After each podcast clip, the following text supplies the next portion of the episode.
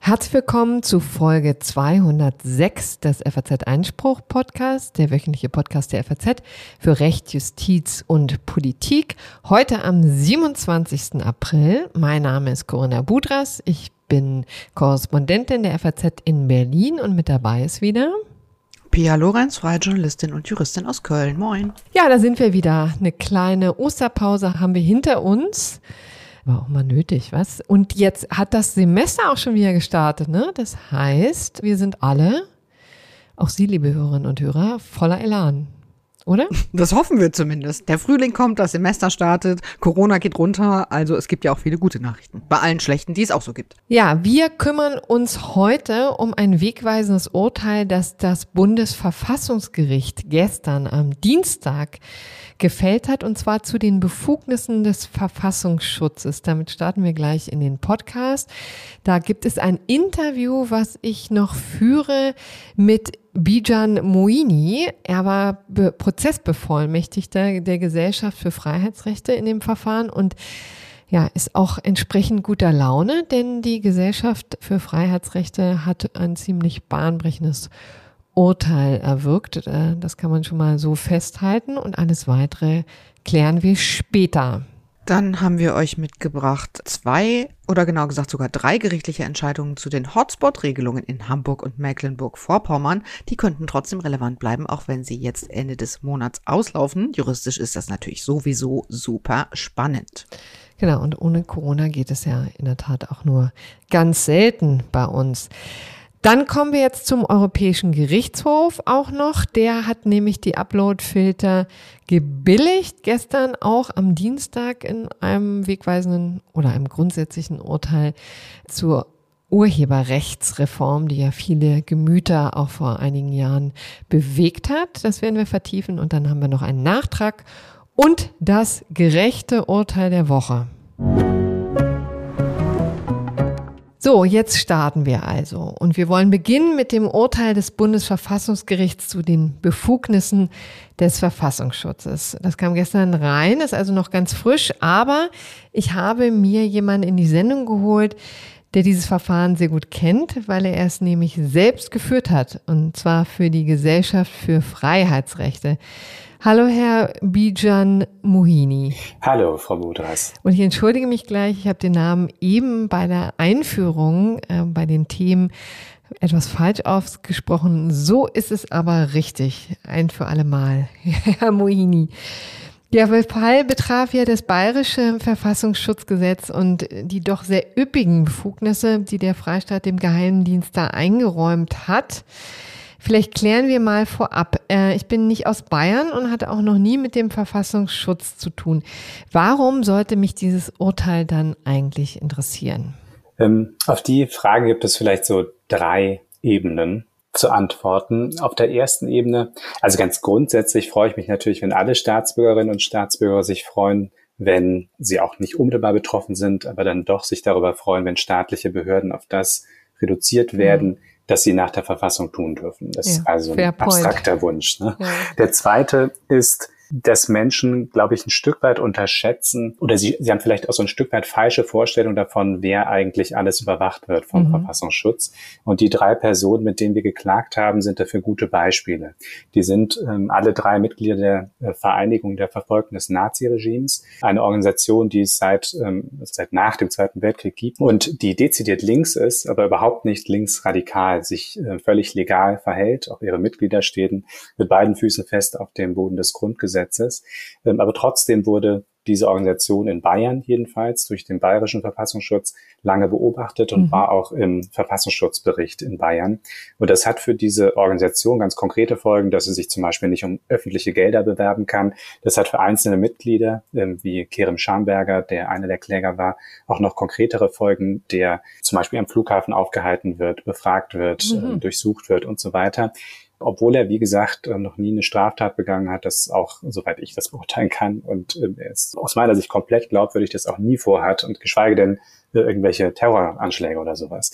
Sprich, also es sind mehr Menschen betroffen, mhm. als man das so gemeinhin glaubt. Und die dritte Ebene ist die, äh, dass es ja jetzt zwar um das bayerische Landesgesetz ging, dass aber die Maßgaben, die das Bundesverfassungsgericht aus Anlass dieses Urteils formuliert hat, deutlich über die Grenzen Bayerns hinausreichen und eigentlich alle Landesverfassungsschutzämter betreffen und auch den Bundesverfassungsschutz. Mhm. Das heißt, das Gericht hat im Prinzip die Maßgaben formuliert, unter denen allgemein Geheimdienste im Inland überwachen dürfen. Und Sie hatten es eben so schön beschrieben anhand der aktuellen Fälle, welche Kreise das dann doch ziehen kann.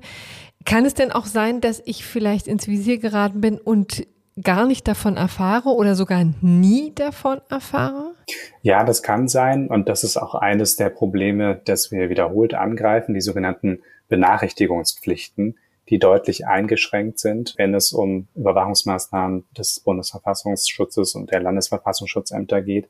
Äh, bei der Polizei ist das ein bisschen großzügiger formuliert. Da erfährt man in der Regel im Nachhinein, also dann, wenn keine Gefahr mehr davon ausgeht für zum Beispiel ein Ermittlungsverfahren, erfährt man im Nachhinein, wenn man als Drittbeteiligter von einer Überwachungsmaßnahme betroffen war. Äh, gerade JournalistInnen sind natürlich ein typisches Opfer. Also mhm. wenn sie zum Beispiel Kontakt pflegen wollen zu Quellen in einer Szene, die vielleicht überwacht wird, also beispielsweise, wenn man Kontakt zu Aussteigern aus der extremistischen Szene oder so sucht, dann kann es natürlich immer passieren. Und äh, wenn dann aber der Verfassungsschutz äh, diese Überwachung leistet, dann ist es sehr viel unwahrscheinlicher, dass man davon erfährt. Und das unterminiert natürlich das Vertrauen in vertrauliche Kommunikation. Und je stärker Menschen zum Beispiel von Berufswegen davon abhängen, umso problematischer ist das. Hm. Vielleicht sagen wir noch ein paar Sätze zu Ihrer Organisation. Vielleicht wissen das auch noch nicht alle. Also die Gesellschaft für Freiheitsrechte, für die Sie arbeiten, hat es sich ein bisschen zum Ziel gesetzt, Grundsatzentscheidungen des Bundesverfassungsgerichts zu erzielen in heiklen Fragen, in Fragen, wo Freiheitsrechte betroffen sind. Wie kommen Sie denn an die Mandanten oder wie kommen die Menschen, die Bürger zu Ihnen? Das ist, ähm, also läuft auf verschiedenen Ebenen oder Wegen. Manchmal fragen uns Menschen an, die zum Beispiel ein Anliegen haben, von dem wir noch nichts wussten, äh, die einen ganz konkreten Fall entweder schon betreiben oder betreiben wollen. Also beispielsweise haben wir eine ZDF-Journalistin begleitet bei ihrem Versuch, auf Entgeltgleichheit zu klagen, also auf gleichen Lohn für gleiche Arbeit. Ähm, es gibt andere Fälle wie der, um den es jetzt gestern vor dem Bundesverfassungsgericht ging, in denen wir das selbst auf dem Schirm haben. Da ist ein neues Überwachungsgesetz. Und mit wem könnte man das denn angehen? Und dann suchen wir Personen, von denen wir glauben, dass sie besonders von dem Gesetz betroffen sind. Äh, das ist auch schlicht eine prozessuale Voraussetzung mhm. dafür, dass man eine zulässige Verfassungsbeschwerde erheben kann. Und es gibt ja natürlich auch so, so Verfahren, in denen wir zum Beispiel mit, mit Dritten kooperieren, in denen andere große NGOs uns auf ein Problem aufmerksam machen. Also gibt es ganz verschiedene Wege. So, und wie sah das jetzt in der Praxis konkret aus? Also Sie haben ja sehr schön beschrieben, was das für Menschen waren, die davon betroffen waren. Aber es ging ja auch um wirklich ein ganzes Paket von Maßnahmen. Ne?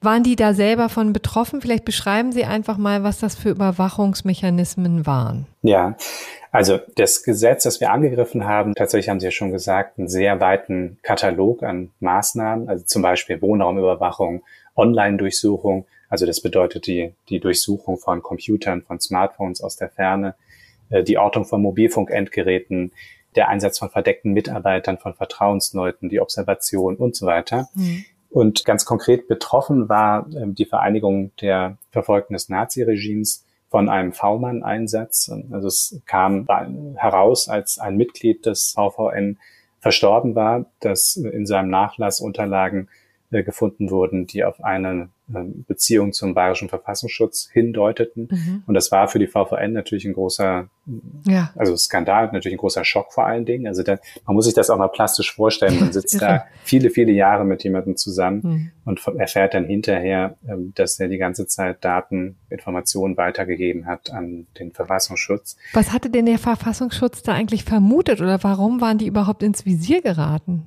Das kann ich Ihnen leider nicht so richtig sagen. Also mhm. es ist ja schon auch auffällig, dass es das einzige Landesverfassungsschutzamt war, das den VVN äh, überwacht. Also bis letztes Jahr, also Sie haben vielleicht mitbekommen, dass Frau Faeser, die aktuelle ja. ähm, amtierende Bundesministerin, einmal einen Beitrag in der Vereinszeitschrift ja. des VVN veröffentlicht hat. Und das war dann so ein kleiner Skandal, also natürlich ein Nicht-Skandal, weil er sich daran aufgehängt hat, dass äh, die Verfahren vom Bayerischen Verfassungsschutz beobachtet mhm. wird. Aber dass das keine Grundlage hat, das kam natürlich unter. dann erst im zweiten mhm. Äh, Wurf, ähm, als sich die Menschen das mal genauer angeguckt haben.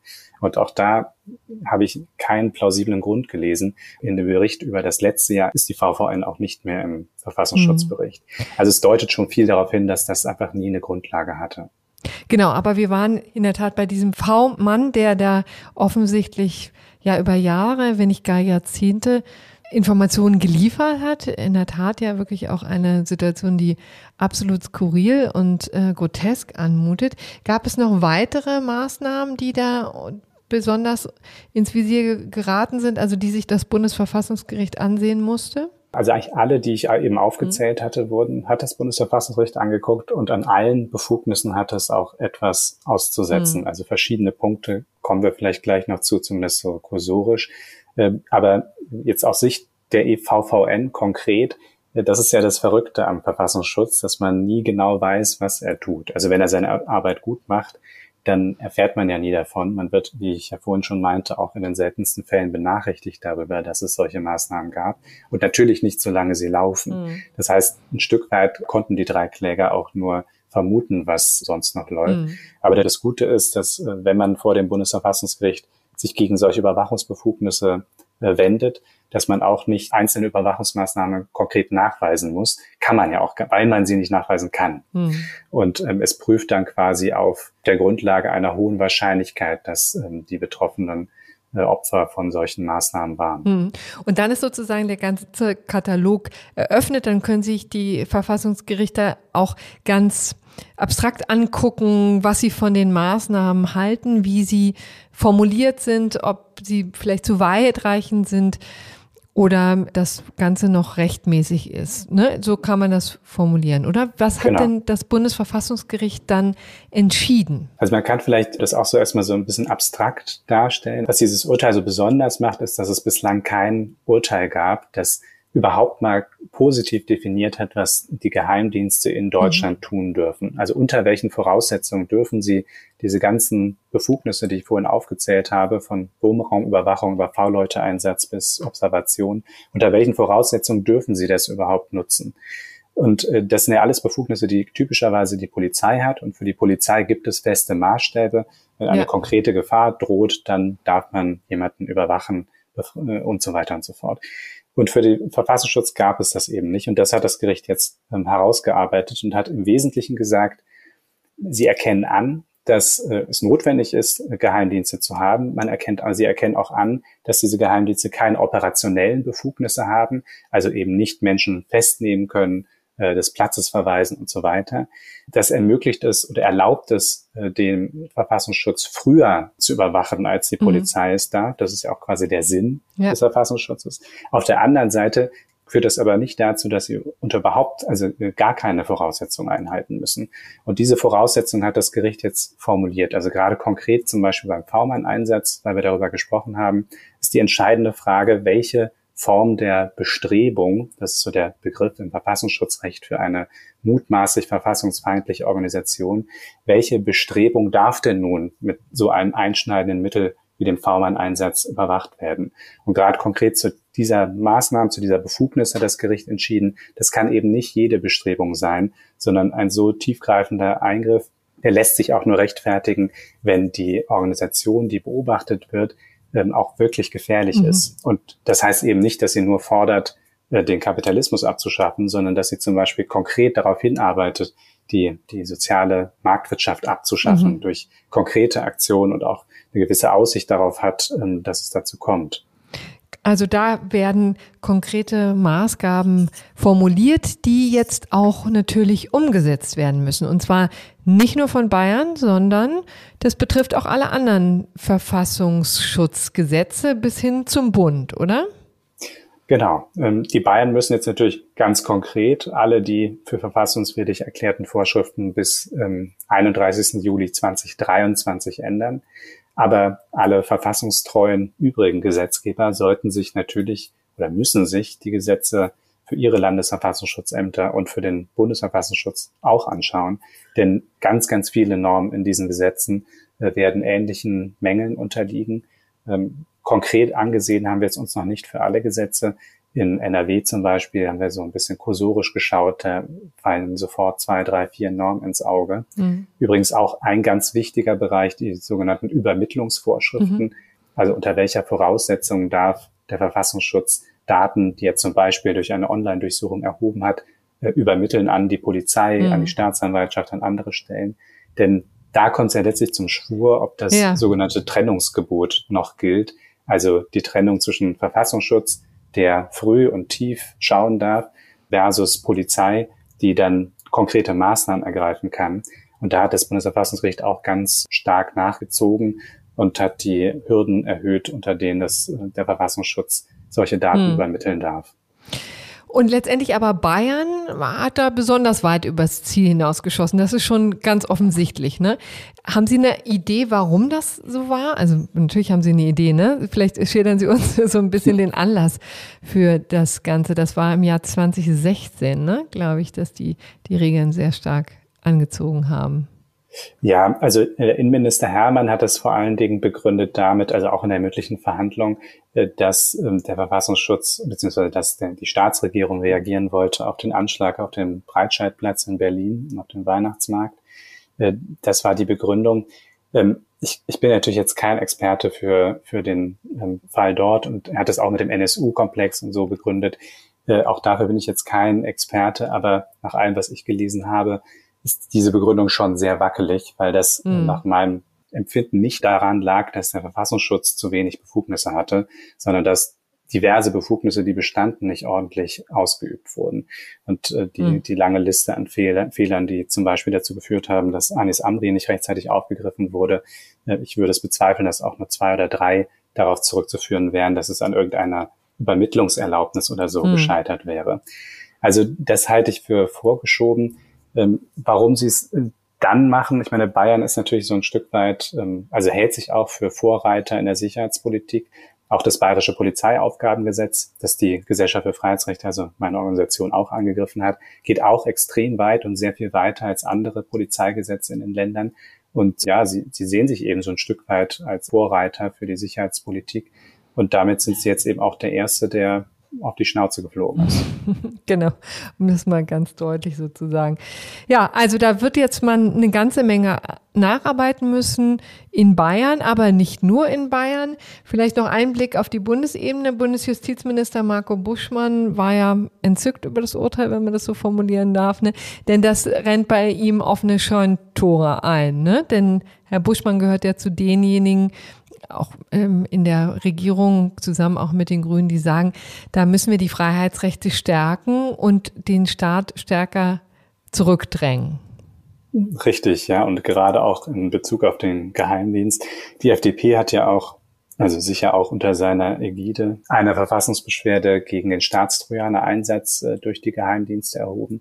Also jetzt haben wir ja die merkwürdige Situation, dass eine Regierungspartei äh, quasi gegen die eigenen Gesetze ja. klagt. Natürlich hat sie sie nicht selbst erlassen, aber da bin ich natürlich auch sehr gespannt, wie Herr Buschmann, wie die Regierung damit umgeht. Mhm. Äh, wir planen da übrigens auch noch eine Verfassungsbeschwerde. Wir wollten unter anderem dieses Urteil gestern noch abwarten. Ähm, und ähm, ja, ich bin, ich bin sehr gespannt und, und wir haben natürlich den Koalitionsvertrag auch gelesen und wahrgenommen, dass sich in der Überwachungsgesetzgebung einiges ändern soll. Aber bis das nicht alles in Kraft ist, bin ich skeptisch. Hm. Ja, also da werden wir noch einiges von Ihnen hören. Herzlichen Dank, Herr Mohini, dass Sie sich die Zeit genommen haben, uns das so ausführlich zu berichten. Sehr gerne. Danke für die Einladung. Vom Verfassungsschutz kommen wir jetzt direkt zu Corona und den Hotspots im Norden der Republik. Pia, erklär uns doch mal, was ist eigentlich passiert in den vergangenen Wochen? Ja, gehst du mal zwei Wochen in den Osterurlaub und schon gibt's irgendwie drei neue Entscheidungen von Gerichten. War aber ja auch so ein bisschen klar. Vielleicht noch einmal kurz für alle, die es wirklich ausführlich wissen wollen. Wir haben das gemacht in der Folge 202 vom 16. März. Was sind eigentlich nochmal Hotspots? Wir alle wissen ja, dass jetzt seit Ende März, seit Anfang April genauer gesagt, wir eigentlich wieder relativ frei rumlaufen können. Ja, das und äh, keine Masken tragen müssen, keine 2G3-Regelungen in der Gastro und so weiter. Warum? Weil wir alle nur noch einen Basisschutz haben. Es sei denn, ein Land würde von der sogenannten Hotspot-Regelung Gebrauch machen. Das heißt, Landesparlamente können als Ausnahme von diesem Basisschutz, das ist der Paragraph 28a Absatz 8 Infektionsschutzgesetz, quasi mehr Maßnahmen anordnen, wenn sie sich zum Hotspot erklären. Also genauer gesagt eine Gebietskörperschaft zum Hotspot erklären. Wann kommen denn diese Hotspot-Regelungen eigentlich zum Tragen? Also ab wann ist eine Gebietskörperschaft ein Hotspot? Ja, das würde ich dir total gerne beantworten. Scheint offenbar keiner so richtig genau zu wissen, womit wir uns schon äh, sozusagen im Zentrum des Problems befinden. Also das Gesetz sagt, es könnte entweder eine neue Virusvariante geben, die signifikant höher pathogen ist. Also ja. die, ich sag mal auf Deutsch gesagt, viel schlimmer ist. Oder eine besonders hohe Anzahl von Neuinfektionen oder einen besonders starken Anstieg an Neuinfektionen. Beides könnte dann dazu, müsste, sollte dazu führen, dass eine Überlastung der Krankenhauskapazitäten hm. in der der jeweiligen Gebietskörperschaft droht. Genau, und da haben wir ja keine Schwellenwerte mehr. Das wollte der Gesetzgeber flexibel gestalten. Das hörte sich jedenfalls auch sehr offen an für die Bundesländer, also die dann je nach Interpretation schalten und walten konnten, wie sie wollten. Aber ganz so ist es eben nicht. Mhm. Also ich glaube, es hörte sich auch ähm, sehr unterschiedlich offen an, je nachdem, wem man zuhörte. Wenn man Herrn Marco Buschmann fragte, gab, gab es dazu durchaus sehr andere Antworten als vom Gesundheitsminister Karl Lauterbach. FDP der eine, SPD der andere. Ja, da hört man schon, wo die Unterschiede liegen. Genau, und jetzt haben wir natürlich den Salat. Denn zwei Länder, Hamburg und Mecklenburg-Vorpommern, haben einen solchen Hotspot, als das dann möglich war, ausgerufen. Hm. Und, und nur die beiden, ne? Das mhm. hat mich ja ehrlich gesagt sehr erstaunt. Ich dachte, da gehen viel mehr rein. Es war ein bisschen meine Prognose, mit der ich baden gegangen bin. Mhm. Das, da haben sich nicht so viele rangetraut, ne? Genau, und zwar aus genau dem Grund, dass halt viele gesagt haben, ganz ehrlich, ähm, das ist uns irgendwie zu heiß. Wir wissen überhaupt nicht, wie man diese gesetzlichen Voraussetzungen ausfüllen soll. Sehen wir alles gerade nicht, machen wir erstmal nicht.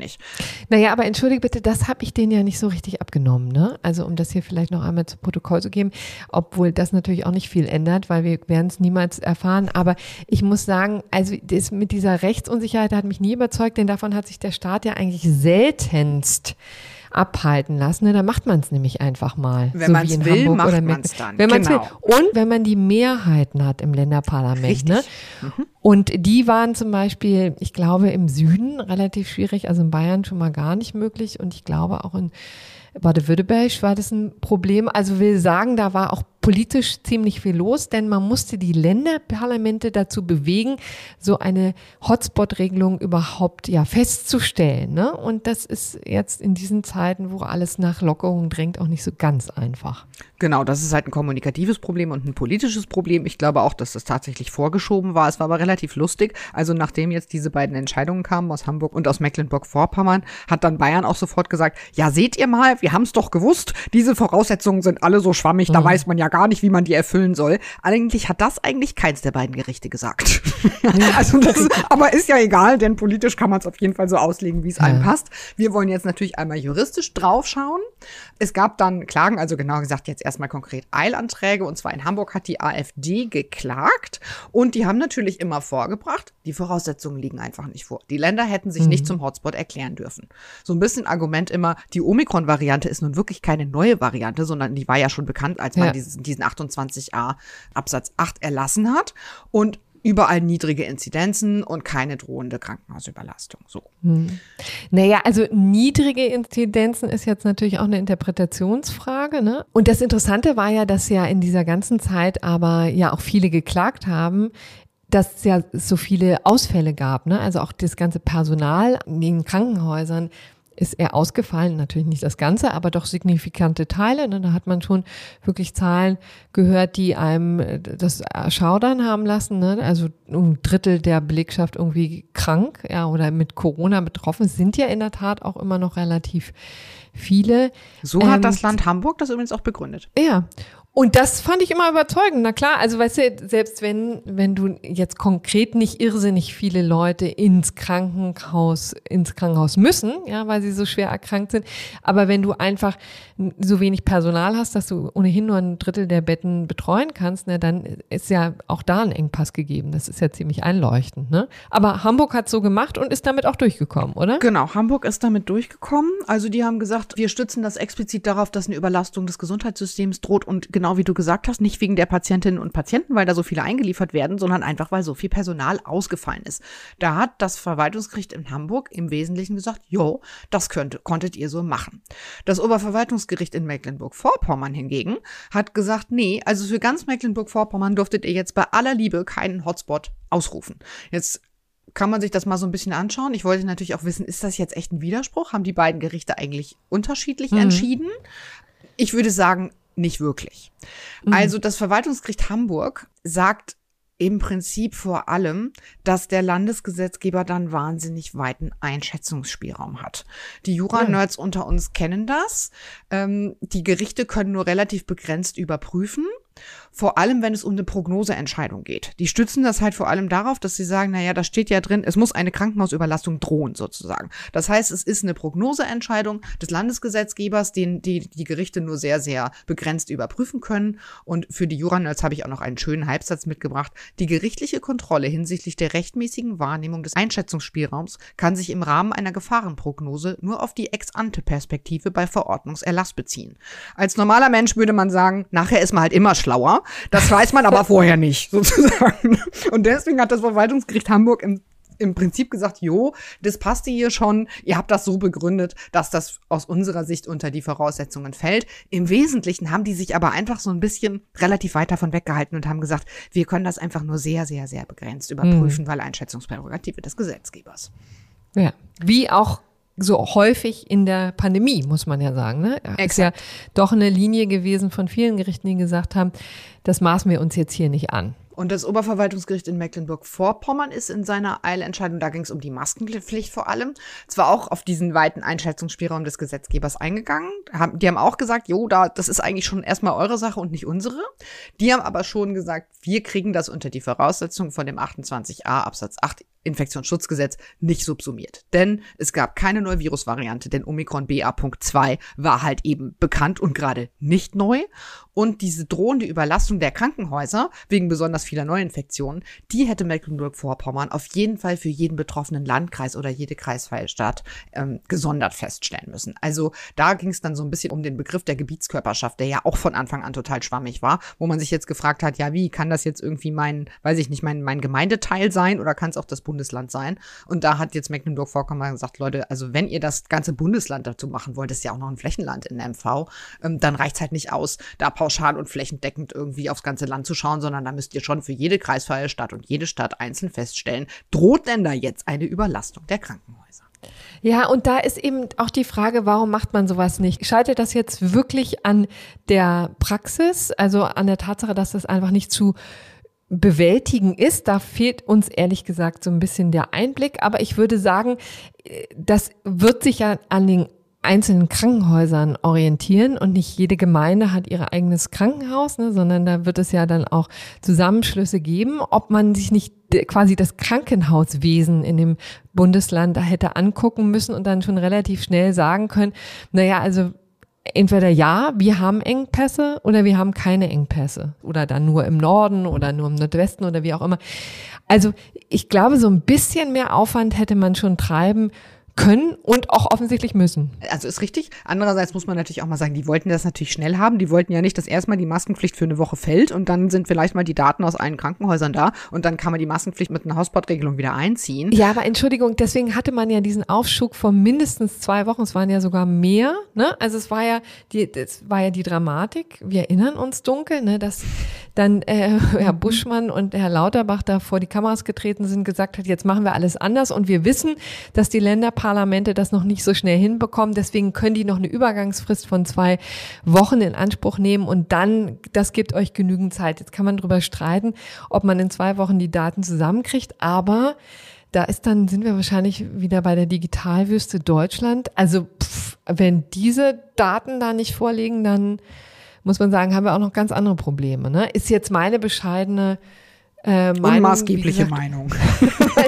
weil, ich ja, wie gesagt, aus der Ecke herkomme, dass ich immer nicht genau verstanden habe, wo jetzt eigentlich diese ganze Aufregung lag und im Grunde immer dachte, hier plappert nur einer nach, was der andere mal vorgeplappert hat und alle wollen diese Regelung unbedingt schrecklich finden. Und ich will sie auch nicht verteidigen. Ich finde, sie war weder besonders schön, ja, vielleicht noch besonders praktikabel, aber auch nicht unmöglich, ja. So, aber es ist wie es ist. Naja, aber du hast ja gerade vorhin selbst gesagt, irgendwie man dich wundert, dass die Länder es nicht versucht haben. Und ich glaube, Mecklenburg-Vorpommern ja. hat es einfach mal versucht. Ne, die haben jetzt ja, einfach genau. gesagt, so, wir hauen ja. das jetzt mal raus und zwar fürs ganze Land und sparen uns vielleicht den Aufwand. So. Ja, aber wenn man es versucht, kann man auch ein ganz klein bisschen mehr Aufwand reinlegen, als nur zu sagen, übrigens im ganzen Land ist schlecht. Also falls ja, da jemand wäre. Insights hat aus Mecklenburg-Vorpommern, ja, freuen bitte. wir uns voll, wenn ihr uns die schickt. Aber jetzt vielleicht, was man sich nochmal anschauen sollte, das dürfte weitergehen. Die AfD in Hamburg hat nämlich schon Rechtsmittel gegen den Beschluss eingelegt und zwar aus einem gar nicht so uninteressanten Grund. Das ist nämlich so ein bisschen untergegangen, dass es zwei Beschlüsse gab vom Verwaltungsgericht Hamburg. Der zweite ist ergangen in Sachen einer Tanzschule, die hatte auch gegen die Maskenpflicht natürlich konkret geklagt, sich aber damit halt auch gegen die Hotspot-Regelung gewandt. Und die hat auch verloren. Auch da hat das Verwaltungsgericht Hamburg gesagt, ja, das, das ähm, passt schon, die Hotspot-Regelung in Hamburg, weil das Gericht auch von der epidemischen Ausbreitung ausgeht und weil das Gericht da auch relativ deutlich gesagt hat, zumindest für den Stadtstaat Hamburg konntet ihr das auch komplett anordnen. Ne? Also da hm. ist schon durchaus ein ja. Widerspruch zum OVG Mecklenburg-Vorpommern. Aber die, das war, glaube ich, jetzt die zweite Kammer des Verwaltungsgerichts Hamburg hat das schon noch ziemlich anders begründet. Die hat nämlich viel, viel mehr gerichtlichen Überprüfungsspielraum eingeräumt. Ah. Also die hat viel detaillierter tatsächlich in der Sache geprüft und gesagt, ja, wie finde ich das denn jetzt? Liegen die Voraussetzungen vor? Ja, nein, vielleicht. Und da sagt die AfD, meine ich auch nicht zu Unrecht, das wollen sie sich schon noch mal anschauen und äh, das durch die Instanzen treiben und da noch Rechtsmittel einlegen. Also ich glaube, die Rechtsstreitigkeiten werden da auf jeden Fall noch weitergehen. Juristisch finde ich das auch alles sehr spannend. Also hapert jetzt wirklich an der Ermächtigung Berechnungsgrundlage, weil die zu schwammig ist, äh, hapert es daran, dass einfach die Voraussetzungen nicht vorlagen oder man sich zu wenig Mühe gegeben hat, sie nachzuweisen, mhm. liebe Corinna. Jetzt könnte ja. man echt sagen, alles super boring, denn in Mecklenburg-Vorpommern laufen heute die Maßnahmen aus, ja. also die, die nicht sowieso schon wegen des OVG-Urteils ausgelaufen sind. Mhm. Ist das alles nur noch Rechtshistorie? Ja, für den Moment wahrscheinlich schon. Am 30. April ist in Hamburg auch erstmal Feierabend mit den Hotspot-Regelungen. Also auch, auch die Hamburgerinnen und Hamburger unter euch können ab Ende der Woche sehr schön frei herumlaufen ohne Maske, wenn sie das möchten. Wenn sie das möchten, aber sie müssen natürlich auch nicht. Eigenverantwortung ist ja gefragt.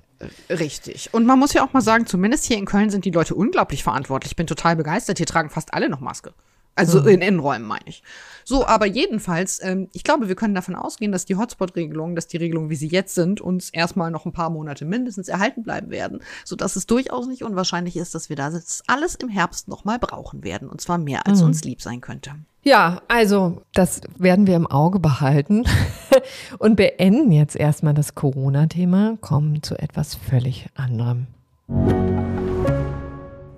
Denn jetzt geht es um den Europäischen Gerichtshof. Der hat gestern am Dienstag, wir zeichnen auch wie immer am Mittwoch, ein Urteil gefällt in Sachen Uploadfilter. Das fand ich jetzt irgendwie relativ wenig medial rezipiert. Es war natürlich auch viel sonst los gestern. Aber wenn man sich überlegt, wie das damals mit den Uploadfiltern losgegangen ist, als die eigentlich zur Debatte standen, wieder die Leute auf den Straßen waren und demonstriert haben gegen Freiheitsbeschränkungen im Internet, fand ich das jetzt nun wirklich relativ wenig Rezeption für so ein wichtiges Urteil. Corinna, vielleicht bringst du uns erst nochmal auf Stand, was sind eigentlich nochmal genau Uploadfilter und worum ging es denn damals nochmal? Wahrscheinlich muss man wirklich ein bisschen weiter ausholen, denn mhm. mich hat es in der Tat auch gewundert, übrigens schon seit einer Weile gewundert, wie wenig das noch diskutiert wird. Und ich meine, dafür, dass wirklich halb YouTube auf den Straßen war, ne? Muss man ja mal sich in Erinnerung rufen, da waren ja viele junge Leute auf der Straße, ne, haben demonstriert und zwar gegen eben die Gefahr der Uploadfilter.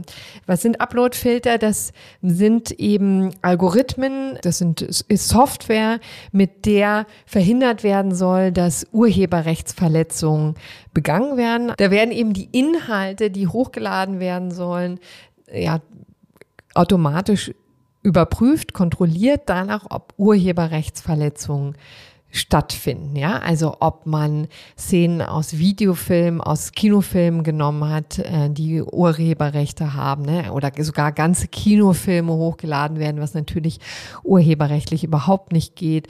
Ob da Songtexte oder Songs benutzt werden, ohne dass man eigentlich die Rechte dafür hat. All das sollen eben Upload-Filter verhindern. Und warum wurden die als Gefahr gesehen? Naja, weil die Technik noch immer nicht so ausgereift ist, dass dass man sagen kann, das läuft jetzt alles problemlos und fehlerfrei, sondern ganz im Gegenteil, ganz oft gibt es eben die Klage darüber, dass diese Upload-Filter zu viel zurückhalten, Inhalte sperren und nicht hochgeladen werden können äh, oder auch wieder runtergenommen werden aus dem Internet, die nicht gegen geltendes Recht verstoßen, sondern eigentlich völlig legal sind und die da natürlich auch deswegen im Internet frei zugänglich sein sollten. Ja, Stichwort äh, Meinungsfreiheit, Stichwort Kunstfreiheit und alles, was da eine Rolle spielt. Ne? Und das Problem sind natürlich vor allem so Grenzfälle, ne? Satire und mhm. Parodien, ne? die natürlich eine künstliche Intelligenz oder auch ein irgendwie auch immer gearteter Algorithmus im Zweifel nicht erkennen wird. Ne? Das sind ja. halt immer diese Grenzfälle, wo man halt, was weiß ich, Memes oder so. Ne? Da muss man, kann man sich bestimmt drüber streiten, ob Memes jetzt Kunst sind, aber es ist halt quasi eine Art, seine Meinung zu äußern und natürlich ist da relativ häufig impliziert, dass man ein, ein Bild von irgendwo mit hochlädt, auf dem möglicherweise Urheberrechte drauf liegen. Hm. So, und warum, jetzt wissen wir alle wieder, was Uploadfilter sind, aber jetzt stellt man sich natürlich die Frage, warum ist das eigentlich so ein großes Thema? Na, es wurde ein sehr großes Thema in den Jahren 2018, 2019, weil da die große Urheberrechtsreform auf EU-Ebene verhandelt wurde und letztendlich auch beschlossen wurde.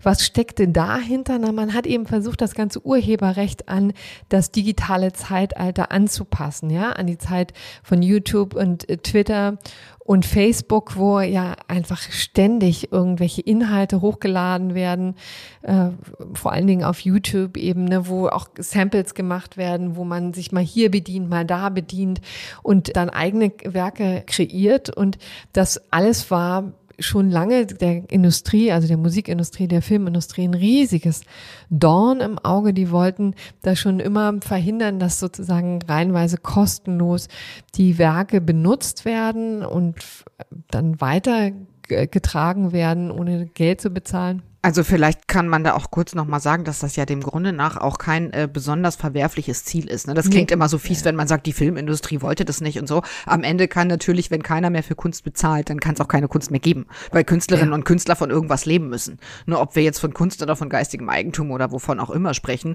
grundsätzlich sind diese Industrien ja durchaus auch Interessenvertreter, mal abgesehen davon, dass sie natürlich auch kapitalistisch unterwegs sind und Geld verdienen möchten. Ja. Nur kurz dieser Einwurf. Nee, ist auch wirklich total richtig ist auch so ein bisschen in der Vergangenheit immer mal wieder ja untergegangen mhm. und vor allen Dingen gab es finde ich schon auch einen allzu freihändigen Umgang damit ne also irgendwie hatte man ja zwischendrin das Gefühl es kennt eigentlich niemand mehr Urheberrechte oder genau. denkt da gar nicht mehr drüber nach und so kann es natürlich auch nicht gehen also es war schon auch eine Notwendigkeit, das neu zu regeln. Und die Frage war eben, wie tut man das? Und der Weg, der gewählt wurde, ging dahin, dass man die großen Plattformen, also eben die YouTubes dieser Welt, in die Haftung nimmt und sagt, pass mal auf, jetzt ist hier Schluss mit lustig, ihr, ihr habt lang genug weggeguckt, ihr habt euch lange genug nicht darum gekümmert. Das wird jetzt anders. Das heißt, ihr müsst dafür sorgen, dass keine Urheberrechtsverletzungen auf euren Plattformen stattfinden. Ihr müsst das verhindern und da kamen eben diese besagten Upload-Filter ins Spiel, denn sowas lässt sich ja eigentlich fast nur automatisch machen. Ne? Da äh, haben die äh, Plattformen auch immer durchaus zu Recht gesagt, na ja, also wir können jetzt hier nicht die Massen beschäftigen, die händisch das Ganze überprüfen und aussortieren, sondern da muss es irgendeinen automatisierten Weg geben. Also war eine riesige Aufregung. 2019, als die Reform in Kraft trat. Jetzt hat der Europäische Gerichtshof zum ersten Mal sich das genauer angeguckt und zwar auf eine Klage von Polen hin. Also es ist jetzt kein deutscher Fall, das sollte man hier vielleicht an dieser Stelle auch mal sagen. Hier in Deutschland war die ganze Reform und auch die deutsche Umsetzung ja besonders umstritten, aber hier ging es um einen polnischen Fall. Die polnische Regierung ist dagegen vorgegangen, gegen diese Uploadfilter und hat eben gesagt, das verstößt gegen die Meinungsfreiheit, überhaupt dieser ganze Mechanismus und Artikel 17 der DSM-Richtlinie der also Digital Single Market Richtlinie, die das Ganze eben geregelt hat. So, Polen ist dagegen vorgegangen, wollte die um, wollte Artikel 17 der DSM-Richtlinie für nichtig erklären. Und deswegen musste jetzt der Europäische Gerichtshof entscheiden. Und was hat der EuGH jetzt gesagt? Ja, ist eine sehr gute Frage, liebe Pia. ähm, Wie bin ich darauf nur gekommen? ja. Er hat entschieden, ähm, Upload-Filter sind grundsätzlich in Ordnung, sie sind verhältnismäßig, sie sind gedeckt von dem, was die Staaten da mit dieser Richtlinie umsetzen wollten. Aber er hat auch gleichzeitig enge Grenzen gesetzt für diese Upload-Filter. Ne? Also man kann jetzt hier nicht jede billige Software da rüberkriechen lassen und dann womöglich in Kauf nehmen, dass da etliche Inhalte gesperrt werden, die komplett legal sind, gegen die gar nichts auszusetzen ist. Ja, das muss natürlich sichergestellt werden, dass nur quasi hochwertige und vor allen Dingen funktionierende Software eingesetzt wird, so dass hier sichergestellt werden kann, dass es nicht zu einem Overblocking kommt. Ja, das ist ja immer dieser Vorwurf, der in diesem Zusammenhang gemacht wird. So. Also grundsätzlich möglich. Das ist jetzt festgestellt dass die Upload-Filter zulässig sind, hat natürlich hier auch für durchaus Protest gesorgt. Äh, auch die Gesellschaft für Freiheitsrechte haben wir eben auch schon im anderen Kontext gehört, aber auch die waren hier auch in diesem Zusammenhang sehr aktiv, waren natürlich enttäuscht, haben gesagt, Upload-Filter sind des Teufels, um das jetzt mal wirklich sehr pauschal hier zu sagen. Auch Digitalverbände wie zum Beispiel der Bitkom ähm, hat sich sehr enttäuscht gezeigt. Also das waren die Reaktionen, aber man muss umgekehrt auch sagen, dass wiederum Deutschland jetzt fein raus ist, ja, denn Deutschland hat schon im Wesentlichen das gemacht, was der Europäische Gerichtshof jetzt ja, festgelegt hat, nämlich dass Uploadfilter zwar zulässig sind, aber doch bitte in Maßen und so wenig und so schonend wie möglich.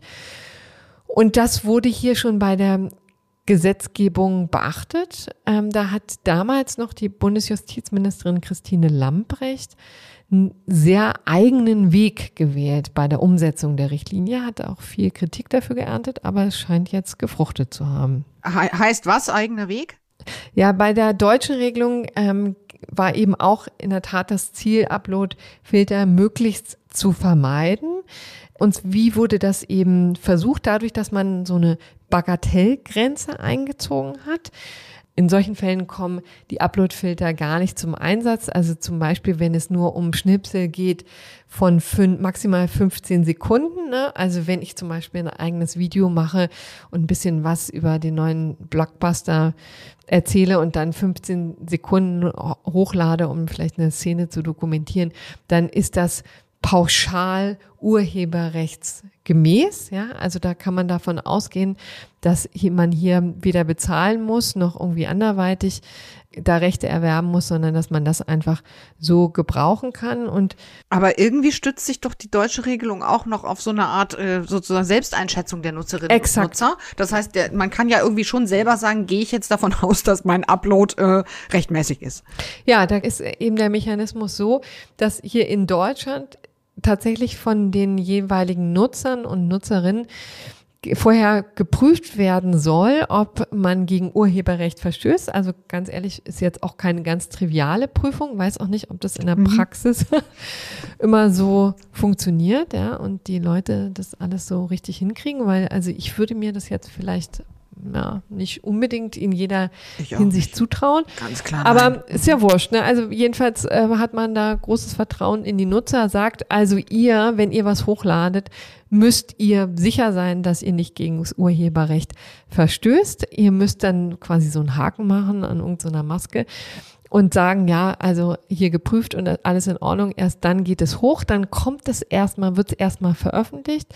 So, und wenn dann das nicht stimmt, also wenn die Rechteinhaber, Musikindustrie oder wer auch immer, dann sagt, Moment, Moment, Moment, hier haben wir doch also einen eklatanten Fall, äh, muss kein eklatanter Fall sein, aber jedenfalls ein Verstoß, dann können die im Nachhinein dagegen vorgehen und die Sache wieder runternehmen. Ne? Also so ist der Mechanismus in Deutschland. Das heißt, im Zweifel erstmal für die Veröffentlichung und dann müssen die Plattformen sehr, sehr schnell reagieren auf mögliche, äh, mögliche Einwände der Rechteinhaber. Und diese deutsche Regelung entspricht dann ungefähr dem, was der EuGH jetzt entschieden hat, meinst du? Oder meint das die Welt sozusagen?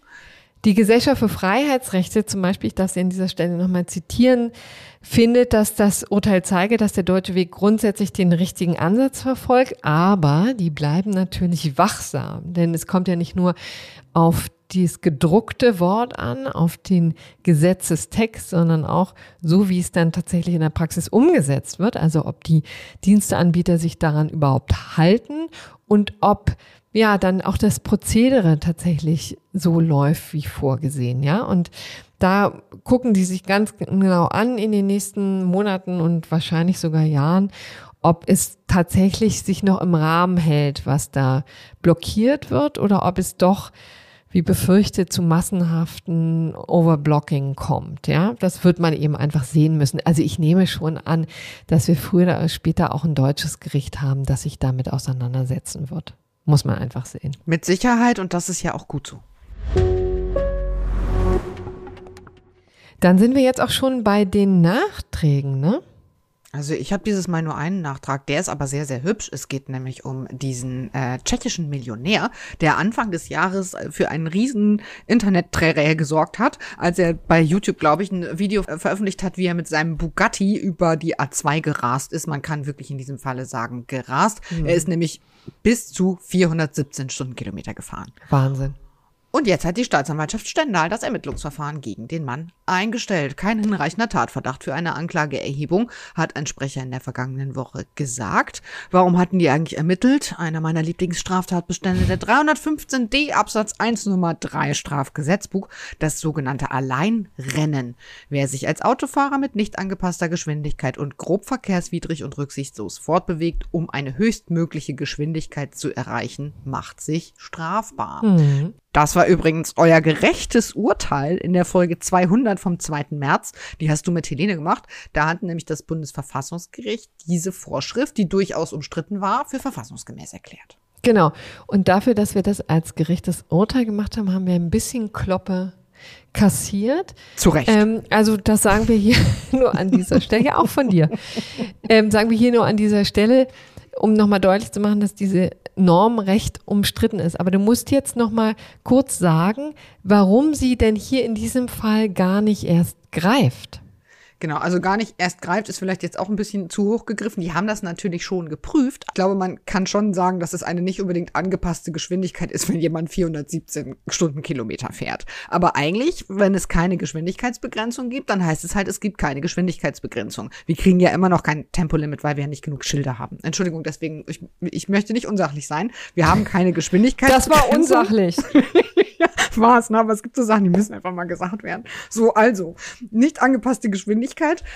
Ähm, könnte man sich vielleicht sogar noch drüber streiten, obwohl es 417 km/h sind, wenn es keine Geschwindigkeitsbegrenzung gibt. Da muss ich grundsätzlich so fahren, wie es die Sicht- und Wetterverhältnisse und die persönlichen Fähigkeiten von Fahrzeug und FahrzeugführerInnen zulassen.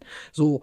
Und da war es jetzt wirklich alles fein. Kann man sich jetzt äh, noch drüber streiten. Jedenfalls aber hat die Staatsanwaltschaft in Stendal gesagt, das war auf keinen Fall grob verkehrswidrig und rücksichtslos. Und zwar so Ach, sehr guck. auf keinen Fall, dass die den Beschuldigten noch nicht mal vernommen haben. Die haben das Ermittlungsverfahren offensichtlich ohne Vernehmung des Beschuldigten eingestellt und haben gesagt, na ja, die Strecke, das war halt die A2, ähm, war halt frei, die war gut einsehbar. Das stimmt auch, wenn man sich das Video anschaut, da war fast nichts äh, los. Der ist wohl relativ früh morgens unterwegs gewesen. Das war wohl im Sommer, im Juli 2021 schon. Also der hat das Video erst Monate später veröffentlicht.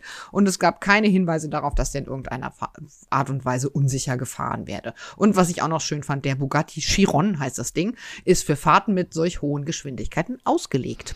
Also hm. nicht grob verkehrswidrig und nicht rücksichtslos, so die Staatsanwaltschaft In Stendal, die das Verfahren eingestellt hat. Ja. Oh, Corinna, du sagst aber unglücklich. Hm. Gut, dass wir das nicht als gerechtes Urteil genommen haben. ja, ach, ich weiß nicht. Also ich denke jetzt die ganze Zeit drüber nach. Findet man das sehr ungerecht? Also da würden mich auch mal Hörerinnen und Hörermeinungen interessieren. Ja.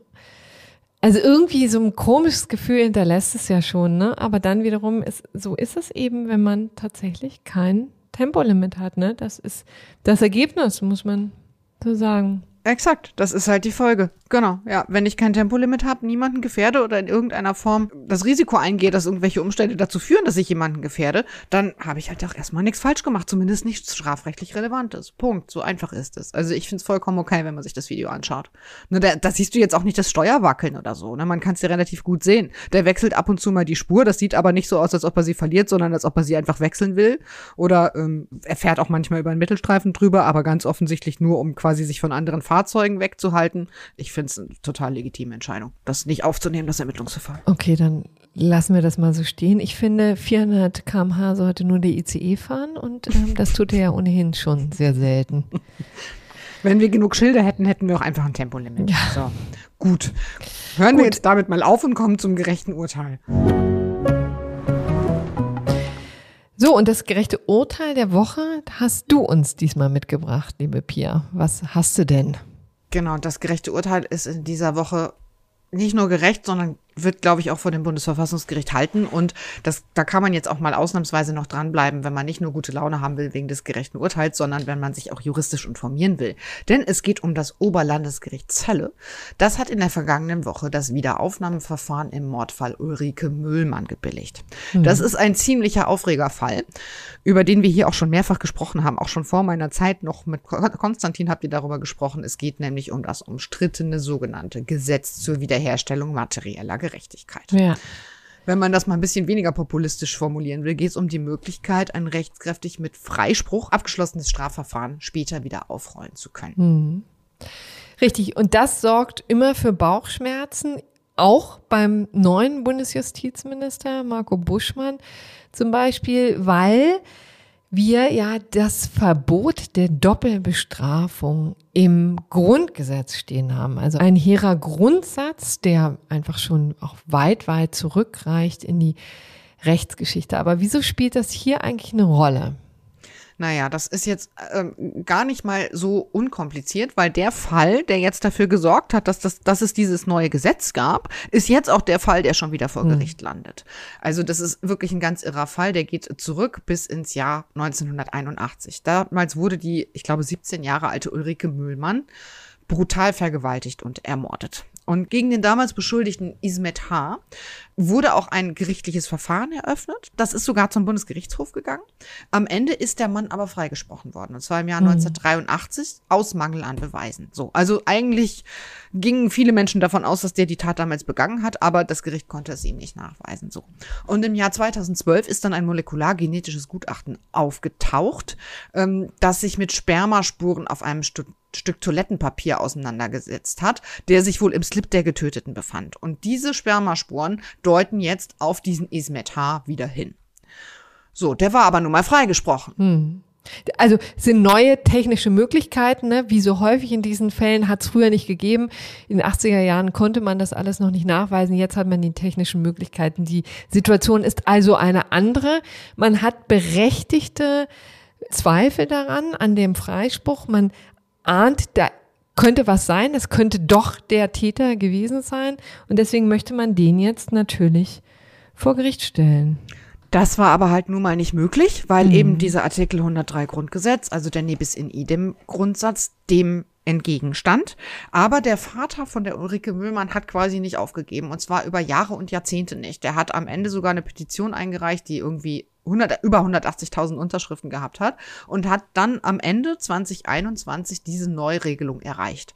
Die war wahnsinnig umstritten, die ist noch von der Großen Koalition verabschiedet worden und von Anfang an gab es da schon, schon relativ arge Bauchschmerzen. Du hast es schon gesagt, das ist halt ein uralter Grundsatz, das ist sozusagen eine tragende Säule eines Rechtsstaats, der Nebis in idem Grundsatz, dass wer rechtskräftig freigesprochen ist, nicht wieder angeklagt werden darf. Genau, das muss man vielleicht an dieser Stelle nochmal sagen. Also was einem ja total einleuchtet, ist, dass man nicht für die gleiche Tat zweimal bestraft werden kann. Ne? Also das ist ja ganz klar. Hier steht hier auch nicht zur Debatte. Ne? Aber dieser Grundsatz umfasst eben auch, dass irgendwann mal Ruhe einkehren muss, also Rechtssicherheit einkehren muss, dass wenn man irgendwann mal rechtskräftig freigesprochen ist, dann kann man einen Haken dran machen, sowohl der ja, Freigesprochene als auch die Gesellschaft, als auch das ganze Rechtssystem. Ne? Das ist so ein bisschen der Grundsatz. Genau, da geht es halt auch um Rechtsfrieden. Ne? Irgendwann sozusagen sagt das Gesetz, und das war sogar schon im römischen Recht so, irgendwann muss Ruhe sein. Auf der einen Seite muss die Gesellschaft dann damit leben, auf der anderen Seite muss eben auch dieser Freigesprochene damit leben, kann damit leben, kann in Anführungszeichen unbelastet ein neues Leben anfangen. Mhm. So, darum geht es ja dann auch. Aber nichtsdestotrotz hat man ja schon irgendwie ein komisches Gefühl, ne? dass wenn man irgendwie mhm. sagt, ja, jetzt gibt es einfach neue Beweise, es gibt neue technische Möglichkeiten, das aus. Naja, die Beweise sind ja in vielen Fällen gar nicht neu, sondern die waren halt mhm, damals schon genau. vorhanden, genau. sind aufgehoben worden und dann erst, keine Ahnung, 20 Jahre später gibt es eben die technischen Mittel, um die auszuwerten. Das ist eigentlich so dieser klassische Fall, den der Gesetzgeber auch vor Augen hatte und das war eben auch dieser Fall Ulrike Müllmann, mhm. der das alles so angestoßen hat, wo man sagt, puh, da wird einem ja schon irgendwie latent schlecht, wenn der Typ trotzdem weiter frei rumläuft. So. Mhm. Trotzdem das ist dann erst am 30.12.2021 in Kraft getreten, weil unter anderem auch der Bundespräsident Walter Steinmeier Bedenken hatte. Mhm. Der hat relativ lange gezögert, hat es dann unterzeichnet, aber gesagt, hm, ich habe verfassungsrechtliche Bedenken, schaut euch das doch nochmal an. Schaut euch das doch nochmal an, ist mittlerweile jetzt die Ampelkoalition und von Marco Buschmann, FDP-Rechtsstaatspartei, ist auch bekannt, dass er wohl irgendwie nicht so richtig glücklich ist mit dieser ja. Regelung, die jetzt in Kraft getreten ist. Das war allerdings seine Vorgängerin Christine Lamprecht auch schon nicht. Also mhm. es gab damals im, im BMJ BMJ auch schon Vorbehalte gegen diese Regelung. Genau. Ungeachtet dessen hat aber die Justiz, sobald die Regelung in Kraft getreten war, natürlich angefangen zu arbeiten. Hm. Die Justiz ist in diesem Fall die Staatsanwaltschaft in Pferden. Und die hat dieses Verfahren gegen den Ismet H. dann wieder aufgenommen. Genau, und da ist ja jetzt das Irre wirklich, dass, wie gesagt, wir sehr starke Bedenken hatten, quer durch die Bank, ne, bis hoch zum Bundespräsidenten, du hast es eben gerade gesagt. Und jetzt kommt aber das ähm, Oberlandesgericht Celle und sagt, wir haben keine Bedenken, ne? Und zwar wirklich sehr explizit. Ja, sehr explizit und sehr, sehr ausführlich. Das OLG Zelle hat das Wiederaufnahmeverfahren gebilligt. Das muss man jetzt vielleicht noch mal kurz sagen. Da ging es um die Beschwerde dieses, dieses jetzt wieder Angeklagten quasi, ähm, der sich eben beschwert hat dagegen, dass das Verfahren gegen ihn wieder aufgenommen wird, obwohl er damals freigesprochen worden ist. Er hat sich aber auch dagegen gewehrt, dass er in U-Haft genommen worden ist. Und das ist so äh, ein kleiner Fun-Fact, auf den du mich gestern schon aufmerksam gemacht hattest, Corinna. Das ist wirklich absurd. Ismet H. ist nämlich nicht nur arbeitslos, sondern er hat auch Ende August 2021, wie es sehr hübsch in dem Beschluss vom OLG Zelle drin steht, in engem Zusammenhang mit dem Gesetzgebungsverfahren zu der Einführung von dem Paragraphen 362 Nummer 5, über den wir jetzt die ganze Zeit hier sprechen, drei Immobilien, die ihm und seiner Frau gehören, auf seine Kinder übertragen. Hm. Das hat offensichtlich den Gerichten dann doch gereicht, um zu sagen, hm, Fluchtgefahr, ne, wir nehmen, wir setzen den mal in U-Haft. Darum mhm. geht's jetzt hier natürlich aber nicht, sondern es geht darum, dass das OEG gesagt hat, die Neuregelung in dem 362 Nummer 5 in der Strafprozessordnung ist verfassungsgemäß und verstößt nicht gegen den Nebis in idem Grundsatz.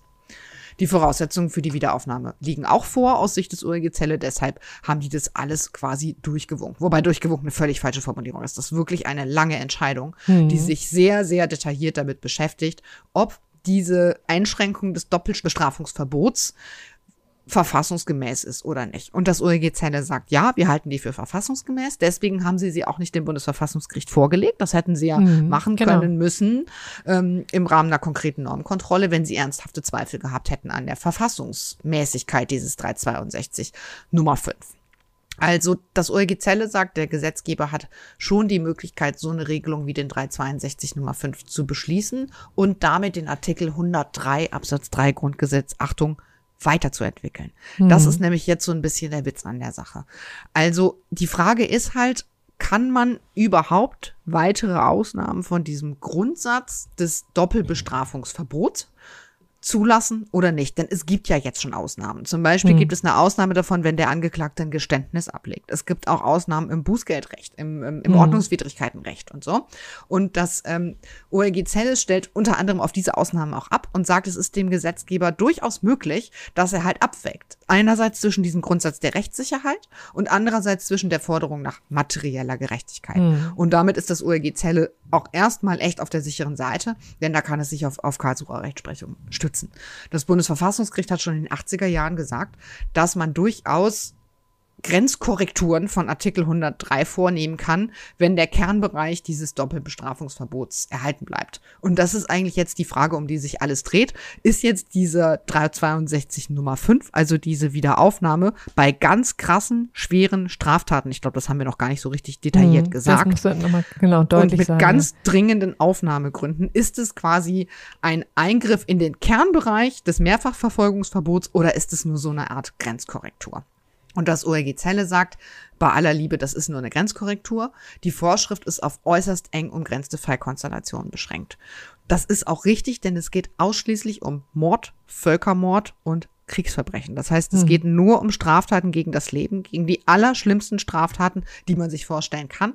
Und das OEG Zelle sagt auch, die Hürden für die Wiederaufnahme, damit die dann tatsächlich stattfinden kann, sind auch echt hoch. Das heißt, es braucht ja nicht nur neue Tatsachen oder Beweise, die da irgendwie aufploppen, sondern diese Tatsachen oder Beweise müssen auch noch als dringende Gründe mhm. bewertet werden, dafür, dass, dass sozusagen es einen wirklich krassen Tatverdacht gibt gegen diesen bereits freigesprochenen. Das heißt, es nicht jede Veränderung, die irgendwie nachträglich eintritt, begründet einen neuen Tatverdacht und, und ähm, würde halt eine neue Anklage rechtfertigen. Mhm. So, jetzt ist die Frage, was macht eigentlich Bundesjustizminister Marco Buschmann? Das wissen wir nicht, ne? Ähm, nee. Oder? Ich habe gar kein Update, nein. Ähm, es ist ja so, dass er das auf dem Schirm hatte und schon auch ändern wollte oder zurückdrehen wollte. So. Genau, er hat zumindest sehr deutlich gesagt, er will es nochmal ja. prüfen und schon deutlich gemacht, er findet es auch nicht super toll. Genau, und die Frage mhm. ist jetzt, ich meine, jetzt kommt er da natürlich auch nur sehr schwer an diesem Urteil herum, ne? Denn letztendlich hat ja jetzt schon ein Oberlandesgericht festgestellt, das ist so in Ordnung.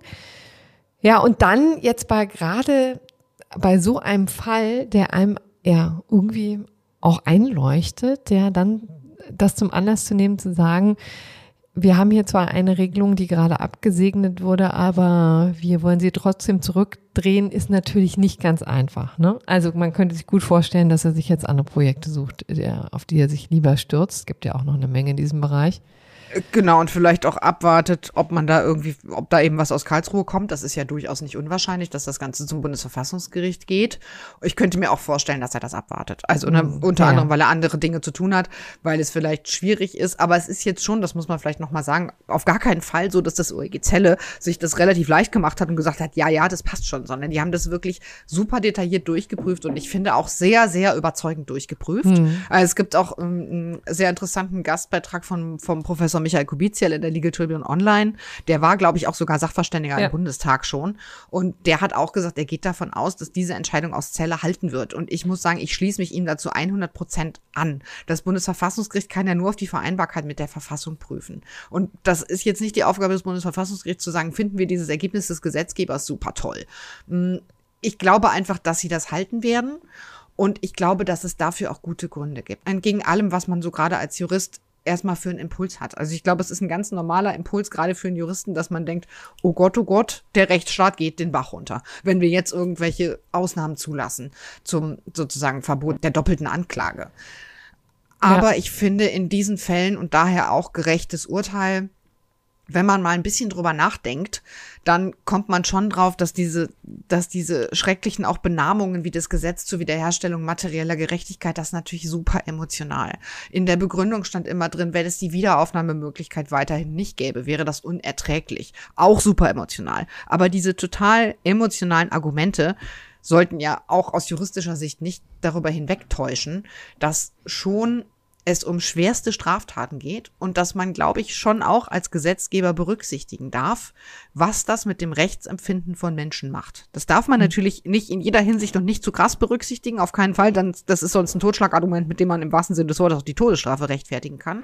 Wenn es wirklich eben, wie zum Beispiel in dem Fall von Ulrike Müllmann, man den sehr begründeten Verdacht haben muss, dass dieser Mensch das gewesen ist, dass der freigesprochen wurde und dass der ernsthaft einen Mord begangen hat und eine Vergewaltigung. Und und der kann da draußen rumspazieren, quasi aus formalen Gründen. Ich sage das jetzt mit Absicht so ein bisschen plakativ. Dann könnte das Vertrauen der Bevölkerung in den Rechtsstaat und den Rechtsfrieden schon sehr massiv erschüttert werden. Und das könnte am Ende auch die Funktionsfähigkeit der Strafrechtspflege insgesamt beeinträchtigen. Jetzt holt es aber auch ganz schön ähm, aus.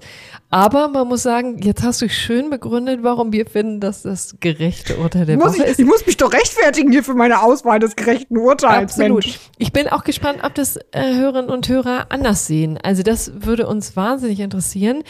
Vor allem die StrafverteidigerInnen unter euch sehen das bestimmt anders. Ja, also bitte dann nur zu, haut in die Tasten. Äh, Einspruch podcast at faz.de ist unsere E-Mail-Adresse, wo wir uns wirklich sehr freuen, wenn wir Feedback bekommen. Gerne auch Kritik, Lob oder auch Vorschläge für weitere Themen in den nächsten Folgen. Da können wir leider nicht immer alles berücksichtigen, aber wir freuen uns natürlich über Input. Ja, und dann freuen wir uns auch über die Aufmerksamkeit. Rufen nochmal auf, ein Abo abzuschließen für FAZ Einspruch oder auch Faznet. F Plus heißt das ja. All das hilft uns weiter, unterstützt diesen Podcast. Ähm, ja, und dann wünschen wir noch eine wunderbare Restwoche. Gebt gut auf euch acht, bleibt uns gewogen. Ciao, ciao. Tschüss!